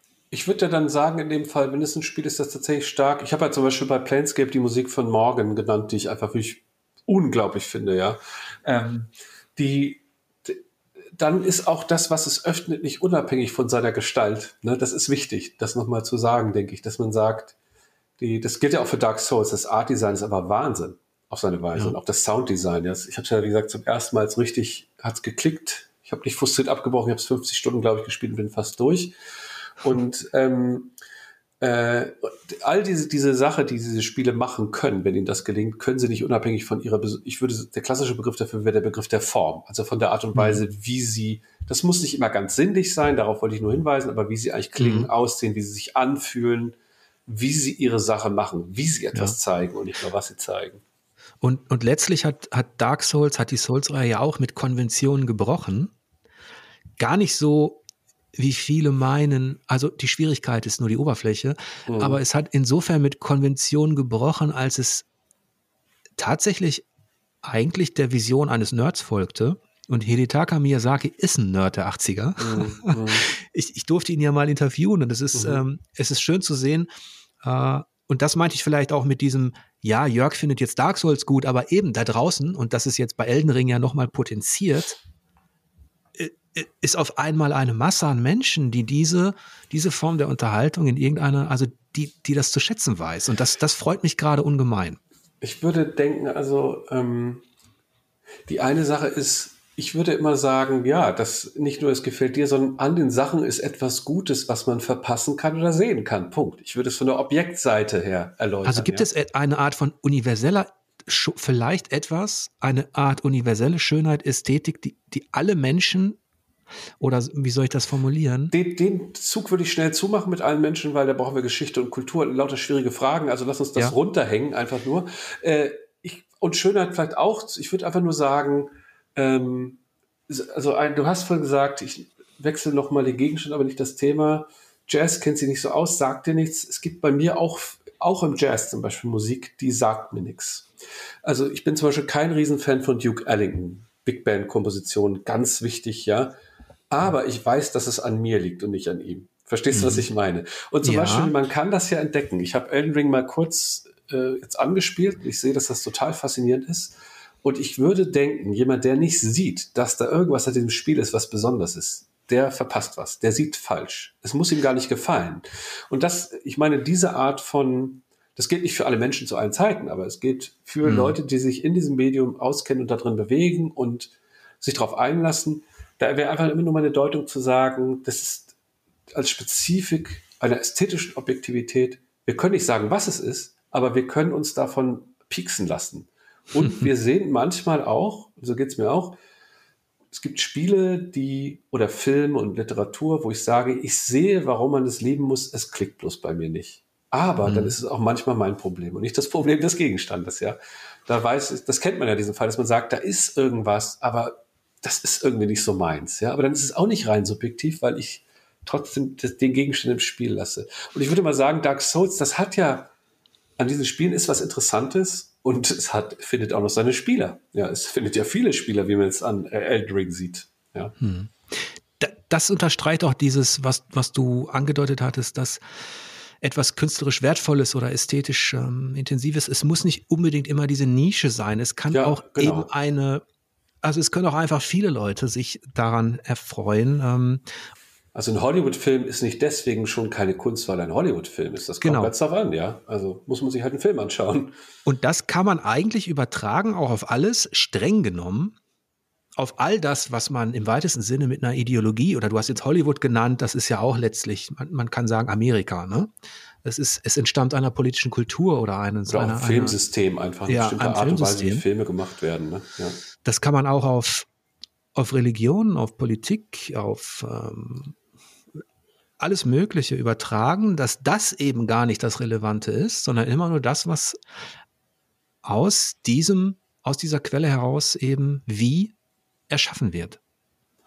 Ich, also ich finde nochmal auch wichtig jetzt bei deinen Bemerkungen zu äh, ähm, Spec Ops äh, und meinem kleinen Anmerkung, dass ich mich manchmal auch gar nicht diese Diskurse oder hohe Fragen bei allen Spielen interessieren wenn wir anfangen, sie im Kunstkontext zu diskutieren, geht es nicht ohne Diskurs, weil Kunst ist immer was, was umstritten ist, was nicht ohne Diskurs zu haben ist. Da gibt es immer sozusagen diese reflexiven Bewegungen.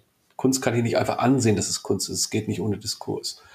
Aber wichtig scheint mir zu sein, dass wir das hatte ich eingangs auch gesagt, wir tun keinem Spiel was Böses, wenn wir nicht sagen, wenn wir sagen, das ist nicht sinnvoll im Kunstkontext zu diskutieren, weil es kann halt auf andere Weisen gelingen. Es gibt ja mehr als eine Sache, auf die was gut sein kann. Es gibt ziemlich viele Weisen, auf die verschiedene Sachen ja. gut sein können.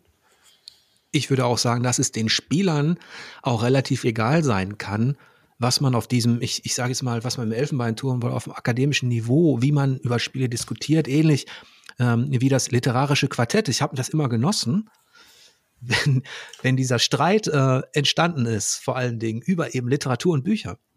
Mich hat es immer geärgert, aber ich habe auch Germanistik noch studiert im Nebenfach, ja. weil ich das so meinungsbetont fand. Aber die Sache, es gibt Spiele, Planescape, vielleicht Bioshock, vielleicht Thief, der erste und der zweite eventuell, ähm, und System Shock, ja, solche Sachen. Ähm, da kann man sich nicht diesem Diskurs entziehen, weil die Spiele selber Interventionen sind in dieser Weise ja, weil sie diesen Anspruch stellen, ob sie ihnen gerecht werden oder nicht. Das meine ich. Also Tetris ist das nicht der Fall, ja. Und Super Mario auf diese Weise auch nicht. Aber es gibt halt dann doch die Spiele, die selber was anderes wollen. Und über die haben wir auch schon lange diskutiert. Und dann kann man sich dem nicht entziehen. Dann kann man nicht sagen, oh, es macht einfach nur Spaß, in Bioshock zu schießen. Wenn man das sagt, verpasst man irgendwie den Witz ja. dieses Spiels, würde ich sagen. Und da nehme ich das auch wieder zurück mit dem Elfenbeinturm, denn das ja. entspricht auch meiner praktischen Sicht auf die Dinge. Genau. In dem Moment, wo ein Entwickler, ein Studio sagt, wir wollen über Leben und Tod sprechen. Oder wir wollen über die Rolle der Frau in der Gesellschaft sprechen. Oder wir wollen ein Antikriegsspiel machen. In dem Moment, wo ein Spiel diese Tür aufmacht, muss man es auch ernst nehmen. Genau, muss man es auch messen an diesem Anspruch. Ja, und es muss sich auch messen tatsächlich, und das ist etwas, was vielleicht fehlte, ähm, es muss sich tatsächlich auch messen mit anderen Medien oder mit der Qualität oder mit den Erkenntnissen, die es eben zu diesem Thema in anderen Medien gab. Ähm, und manchmal ist das Spiel sogar progressiv und fortschrittlicher als die anderen, äh, manchmal auch nicht. Aber da hilft es, ja, wenn, wenn der Betrachtende oder der, der Analysierende, wenn der ein möglichst breites ähm, Spektrum halt auch hat, das, was du mit der Musik angesprochen hast, also wenn der möglichst viele Stilrichtungen schon kennt. Ja, ich meine, also ähm, ich denke nochmal mit zwei Bemerkungen laut jetzt nach. Die erste wäre, das sehe ich auch so, man braucht diesen komparativen, kontrastiven Blick, man braucht aber auch einen Blick auf den Gegenstand und vom Gegenstand aus. Denn sonst ist man wieder in so einer Schubladisierung, die man nicht will. Man muss gucken, aus dem Gegenstand heraus, er stellt einen Anspruch, gelingt ihm der. Und dann mhm. braucht man einen offenen Blick in die Welt gerichtet, gewissermaßen, ja. Aber das kann man nicht ohne beide Seiten, nämlich vom Ge in den Gegenstand und aus dem Gegenstand raus haben. Und eine Bemerkung noch, weil du jetzt so Sachen wie Rolle der Frau, Leben, Tod ansprichst. Meinem Verständnis nach um das nochmal ganz deutlich zu sagen, das ist das Problem von Spec Ops, das ist das Problem von äh, Braid und vielen anderen Spielen, sind Kunstwerke niemals Thesen, sie sind Thematisierung. Wenn etwas eine These ist, zum Beispiel eine moralische These zur Verbesserung der Gesellschaft, hat das nichts mit Kunst zu tun. Dann ist es eine Form von vielleicht erfreulicher Ideologie, aber keine Kunst. Das heißt, die, wann immer Kunst, Spiele dieser Arten von Themen aufgreifen, das kann man, glaube ich, sogar an Bioshock zeigen. Das ist natürlich ein, geht es um die libertäre Ideologie, Ayn Rand, da geht es um Kapitalismus, Selbstoptimierung. Aber an den Stellen, wo das Spiel gelingt, ist es nicht einfach eine These, dass es einem zeigt, dass da was schiefgelaufen ist. Das kann man auch ohne das Spiel wissen. Das heißt, ähm, wenn es, wenn sie sinnvoll im Kunstkontext zu diskutieren sind, sind es, sind diese Spiele auf eine, ich würde mal sagen, ungesicherte Weise Thematisierung von wichtigen Fragen, die uns angehen aber sie liefern keine Antworten. Wenn sie Antworten liefern, sind sie vielleicht eher in Form einer politischen Agenda zu diskutieren. Ja, der, der theoretische Stempel, der reicht, der reicht definitiv nicht aus. Also es reicht nicht aus, dass ein Spiel sagt, ich möchte politisch, moralisch oder irgendwas sein.